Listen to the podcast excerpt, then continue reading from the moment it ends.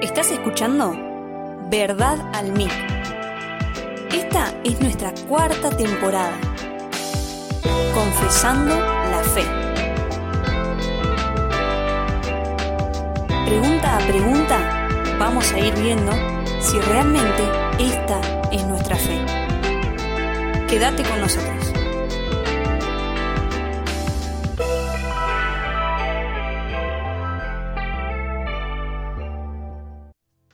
Bienvenidos a otro podcast de Verdad al MIC.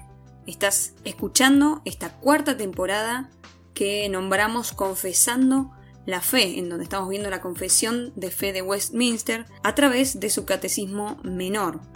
Lo hemos recordado unas cuantas veces, pero es bueno saber de qué estamos estudiando, de qué estamos hablando, ya que siempre hay nuevos oyentes o algunos que retoman quizás desde este podcast y se han perdido lo anterior, te animo que si esa es tu condición puedas escuchar los podcasts anteriores porque son necesarios para comprender las cuatro preguntas que vamos a ver hoy. Estamos yendo un poco a vuelo de pájaro porque realmente si nos detuviéramos a ver punto por punto, incluso pasaje por pasaje que explican solamente una frase o una respuesta de una sola pregunta, de las, imagínense, 117 o 107 preguntas que tiene el catecismo, esto sería interminable y hasta aburrido quizá para la audiencia. Sin embargo, tratándose de la palabra de Dios encontramos sumamente atractivo el estudiar y el conocer a nuestro Dios.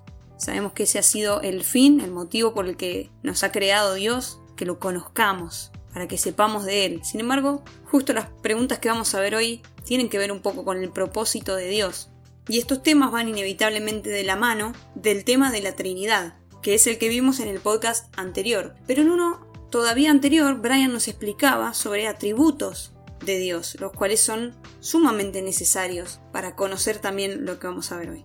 Entonces, el tema de hoy son cuatro preguntas, de la 7 a la 10. Vamos a ver los decretos de Dios. La pregunta 7 dice, ¿qué son los decretos de Dios? La número 8 es cómo ejecuta Dios sus decretos. Y la 9 y la 10 tiene que ver con la creación. ¿Qué es la obra de la creación y cómo creó Dios al hombre? Vamos a ver el hilo conductor que va contestando estas preguntas. Y vamos a ver por qué la confesión salta de preguntar cuántas personas hay en la divinidad, lo cual contestamos brevemente con la Trinidad. De repente viene a este tema. ¿Qué son los decretos de Dios? ¿Qué tendrá que ver una pregunta con la otra, un tema con el otro?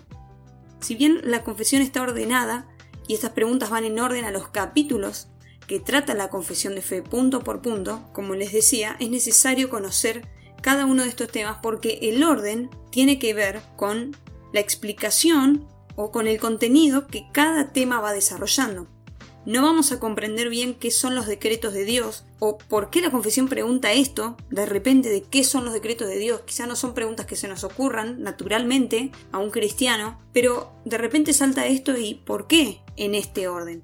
¿Por qué no pregunta sobre otras cosas? Bueno, la confesión empezó a desarrollar ¿Por qué motivo creó Dios al hombre? Es una pregunta eh, esencial, el por qué fuimos creados por Dios, el por qué de la existencia del ser humano. Sin embargo, no es lo central que trata la escritura o que trata la Biblia, que es lo que vemos. Nosotros sabemos que, resumidamente, todo se trata de Jesucristo, de Dios y de la obra que Él hizo a través de Jesucristo para que nosotros podamos ser salvos.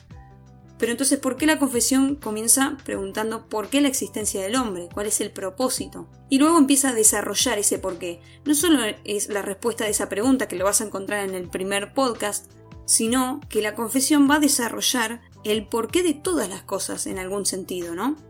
Las preguntas de hoy tienen que ver con algo que pasó anticipadamente en la creación. De esto tratan los decretos de Dios. Dios antes de la creación decretó preordenó todas las cosas. Es decir, hay, hay, un plan que Dios sigue conforme a su sabiduría, conforme a su consejo, ahora lo vamos a leer, conforme a un propósito, una fuerza inicial de Dios, una, un propósito, una, un sentido que Él sigue para un final también. Eso es lo que vamos a responder hoy.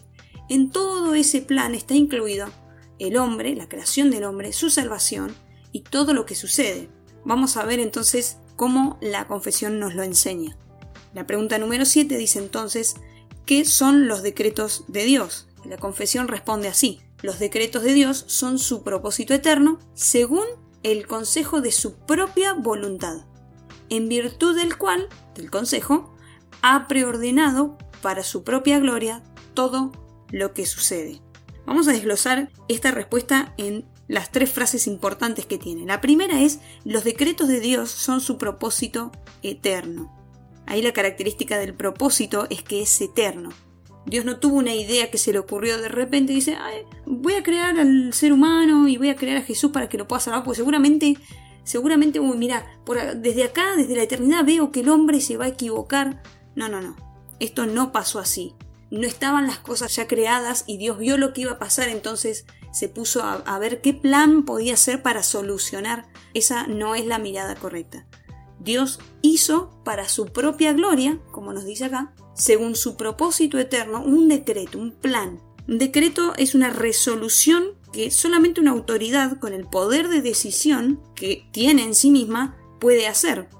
Y un propósito es una intención de hacer o no una cosa determinada.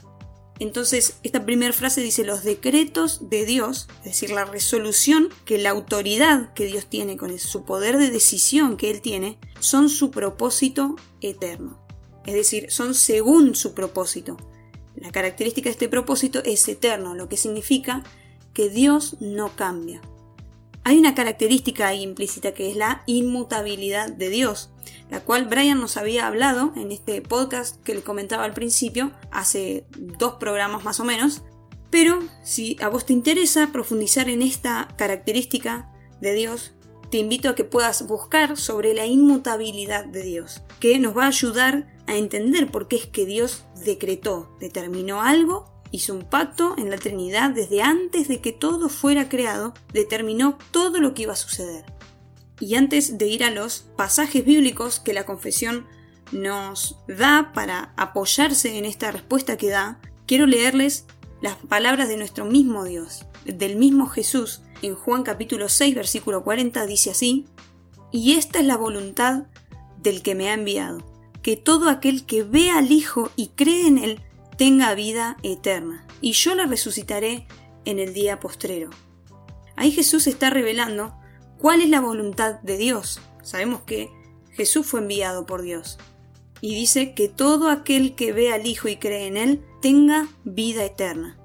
Nos decía la respuesta de la confesión que Dios preordenó todo esto para su propia gloria. Dios preordenó, es decir, ordenó previamente todos los sucesos para un fin, para que se cumpla su voluntad, para que se cumpla su propósito, el cual es eterno, el cual no cambia, y es que conozcamos, que creamos a Jesús y que conozcamos a Dios, que tengamos vida eterna. Unos capítulos después, en Juan 8, versículo 50, Jesús va a decir, otra vez va a revelar cuál es la voluntad de Dios. Dice, pero yo no busco mi gloria, hay quien la busca y juzga. Está hablando de Dios. Jesús no buscaba su propia gloria, no buscaba que le agradezcan, que lo enaltezcan. Si bien esperaban los, israelitas un Mesías, un rey, con mucha fuerza, de una característica especial, que los libere del cautiverio del imperio y demás características que esperaban, Jesús vino con mucha humildad, no se exaltó a sí mismo, porque sabía que la gloria que iba a recibir se la iba a dar el Padre, no los hombres. Así y todo, él revela acá algo crucial, que es lo que la confesión nos está enseñando, que Dios hizo, Dios decretó según su propósito eterno para su propia gloria. Jesús está diciendo, entonces yo no busco mi gloria, hay quien la busca, Dios, y juzga. Una de las cartas que más revela o que más habla sobre los decretos de Dios es Efesios, la cual es una carta muy profunda, muy densa, requiere de mucha lectura, de mucha meditación para comprender el mensaje que Pablo está dando a los Efesios y personalmente mm, me da cierto temor sacar solo algunos versículos porque es realmente interesante todo lo que dice esta carta. Pero vamos a leer Efesios capítulo 1 versículo 4.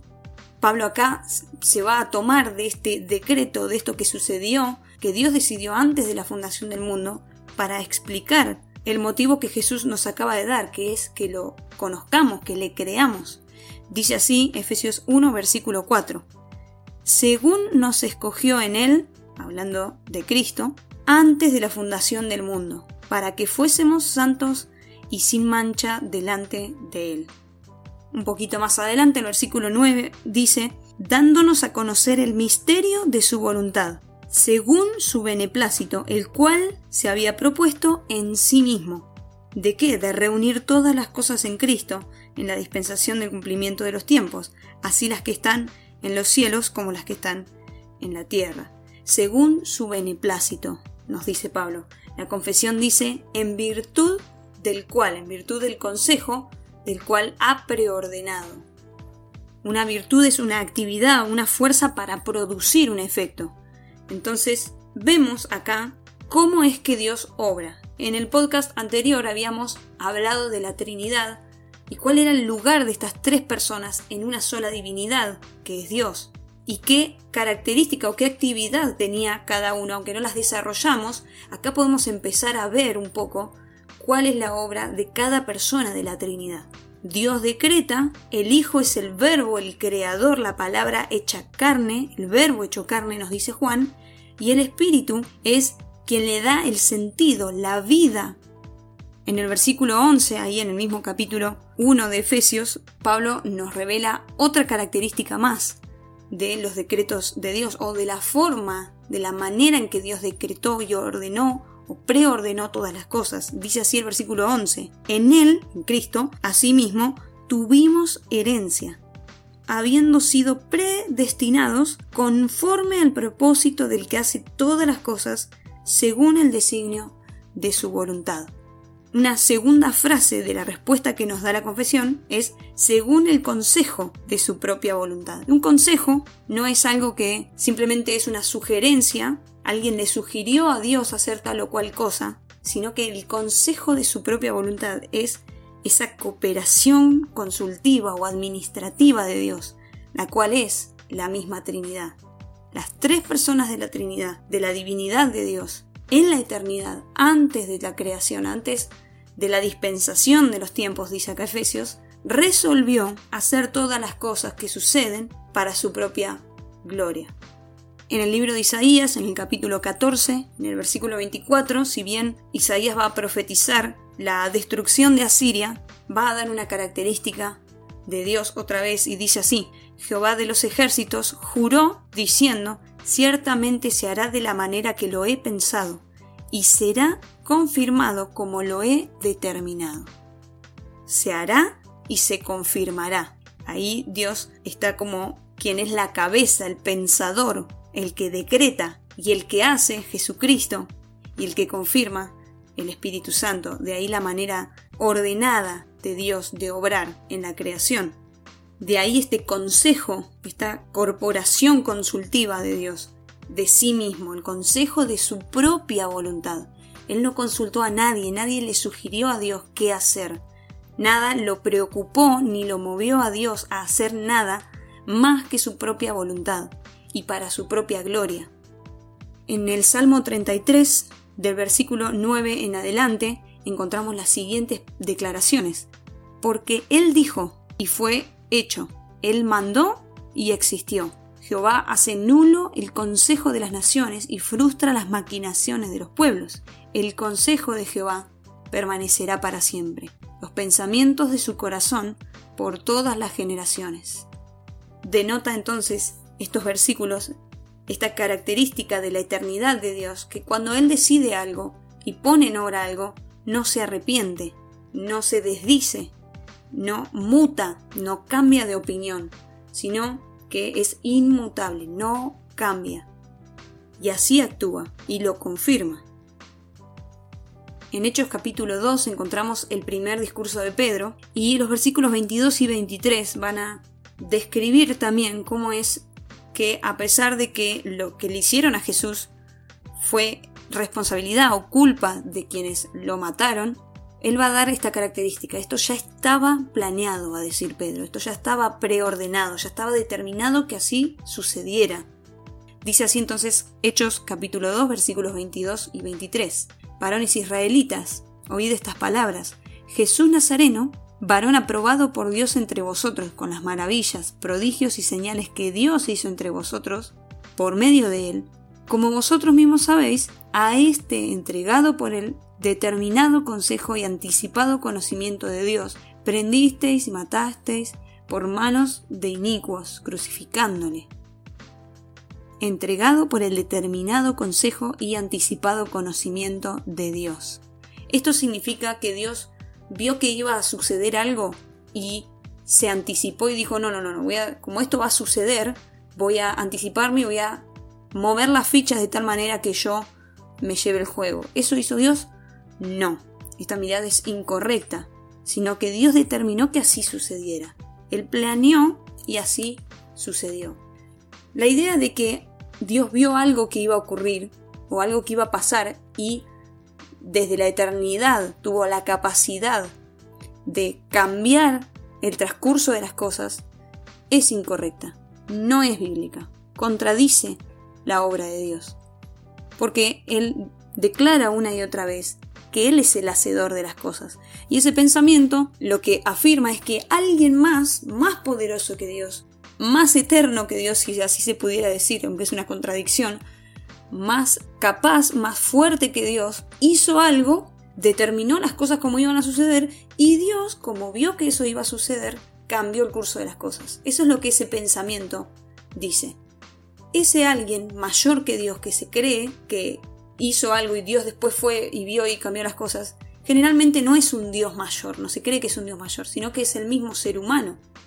Fíjense que a veces tenemos pensamientos o algunos creen que Dios ya sabía que yo iba a creer, por ejemplo, ya sabía Dios que yo iba a tener fe, ya sabía Dios que yo iba a pasar por tal o cual cosa, pero Él le dio sentido y bueno, como yo iba a creer, me dio a Jesucristo y a mí me salvó porque fue mi voluntad el hecho de creer. No, si bien la voluntad de Dios es que creamos y veamos a Jesucristo como leíamos en Juan, es lo que Él determinó que iba a suceder, no lo que cambió el transcurso. Es un concepto complicado de explicar, pero si comprendemos que el que inicia la obra es Dios y antes de él no hay nadie, entonces comprendemos que es imposible que algo que ya estaba determinado sea cambiado por Dios. De esto se trata esta frase que explica según el consejo de su propia voluntad. Así lo determinó.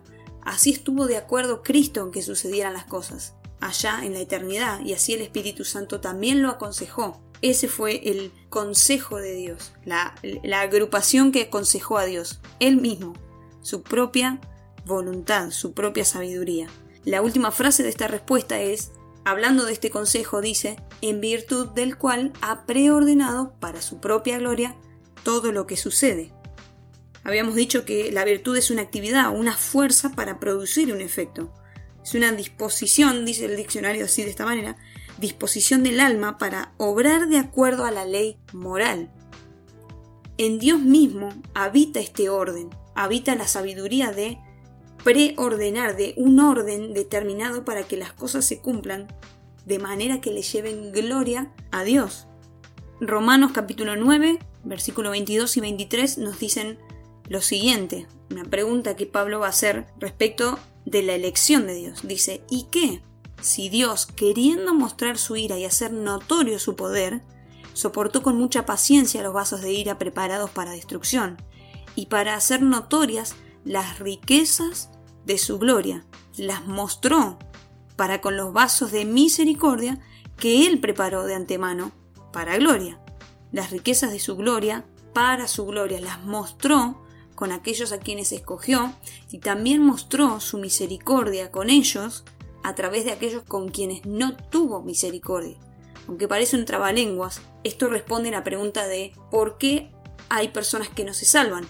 ¿No? Hay una creencia que dice que todos se salvan, o todo el mundo es capaz de salvarse si cree en Jesús. Sin embargo, la Biblia nos dice que es todo aquel que cree en Jesús tiene la vida eterna, pero el que no cree, dice Jesús mismo en Juan 3:16, 17 versículo 17 y 18, ya ha sido condenado. Lo que significa es que no todos van a ser salvos. La pregunta es, aquellos que no van a ser salvos, ¿por qué Dios los creó? Bueno, Pablo dice, ¿y qué si Dios, queriendo mostrar su ira y hacer notorio su poder, soportó con mucha paciencia los vasos de ira?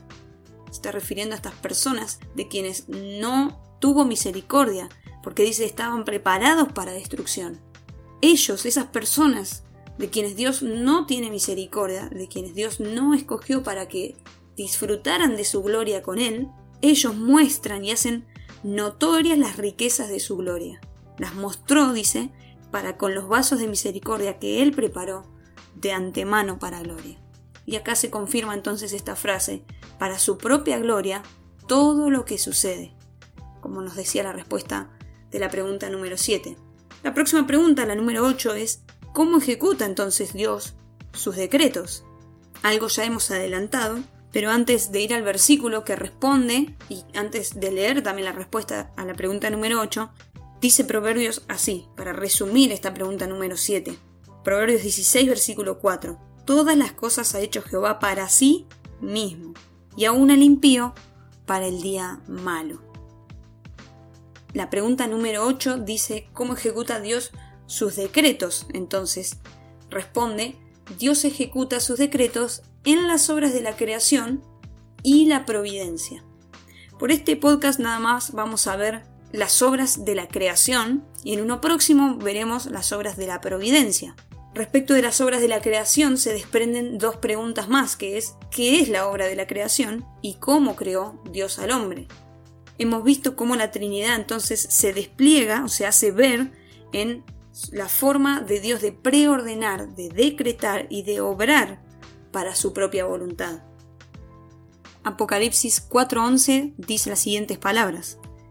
Señor, digno eres de recibir la gloria y la honra y el poder, porque tú creaste todas las cosas y por tu voluntad existen y fueron creadas.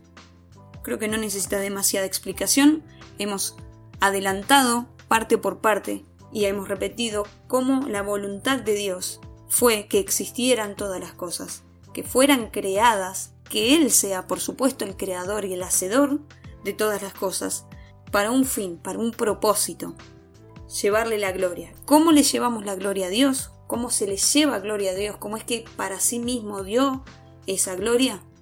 Lo encontramos en la declaración de Jesús que leíamos en Juan, que esta es la voluntad del que me envió, que aquel que ve a Jesús, que cree en Jesús, tenga la vida eterna. Entonces, ¿cómo es que Dios ejecuta sus decretos? En dos formas, en la obra de la creación y de la providencia. Todo lo hizo para Él. De esta primera ejecución, si se quiere decir así, que es la creación, se desprende la pregunta número 9 y dice, ¿qué es la obra de la creación? Y la confesión nos responde así, la obra de la creación consiste en que Dios ha hecho todas las cosas de la nada, por el poder de su palabra en el espacio de seis días y todas muy buenas. Dice entonces, Dios creó todo de la nada. ¿Esto significa sin propósito, sin intención alguna, sin algún motivo? No, sino que no había nada. Justamente antes de que Él creara todo, no había nada. Es decir, este pensamiento de que Dios pudo haber visto lo que iba a suceder y por eso planeó todo y está haciendo lo que puede para arreglar algún daño que alguien pudo haber causado o la desviación del hombre, simplemente, no. Dios creó todo de la nada significa no había nada antes de que Él obrara. Estaba Él. Estaba Él, las tres personas de la Trinidad, en este consejo, en esta corporación consultiva, como decíamos, en su propia sabiduría, preordenando todas las cosas. ¿Para qué? Para su propia gloria. Dice Hebreos capítulo 11 versículo 3, por la fe entendemos haber sido constituido el universo por la palabra de Dios, de modo que lo que se ve fue hecho de lo que no se veía. Inevitablemente tenemos que conducirnos a Génesis capítulo 1 versículo 1, el momento en que la Biblia declara, o la escritura declara, quién es el creador y cuándo lo creó, por supuesto, Génesis capítulo 1, versículo 1 no está en otro lugar de la Biblia, sino que en el primer lugar, el primer libro, el primer versículo, el primer capítulo, declara quién es el creador. En el principio creó Dios los cielos y la tierra. Ya conocemos este capítulo, pero si lo leen, vemos que lo siguiente es que Dios habló. No había nada, estaba todo vacío y Dios habló, se expresó y lo que expresó empezó a existir o, aquello que él habló empezó a hacer que de la nada existiera la misma creación. Dice la confesión, Dios ha hecho todas las cosas de la nada por el poder de su palabra. Juan nos dice una y otra vez que su palabra, es decir, el verbo, era Jesucristo, ahí aparece el, el creador de todas las cosas, persona, la segunda persona de la Trinidad que es el creador. Dice, en el espacio de seis días, es decir, que tuvo un lapso, la obra de la creación tuvo un tiempo en el que se llevó a cabo y ya luego de eso no se creó más nada. Si queremos limitarlo a una palabra, ya no hubo más creación de materia y espacio y tiempo. En un lapso de seis días, dice, y todas muy buenas. Génesis capítulo 1, versículo 31 declara, y vio Dios todo lo que había hecho, y he aquí que era bueno en gran manera. Y fue la tarde y la mañana del sexto día.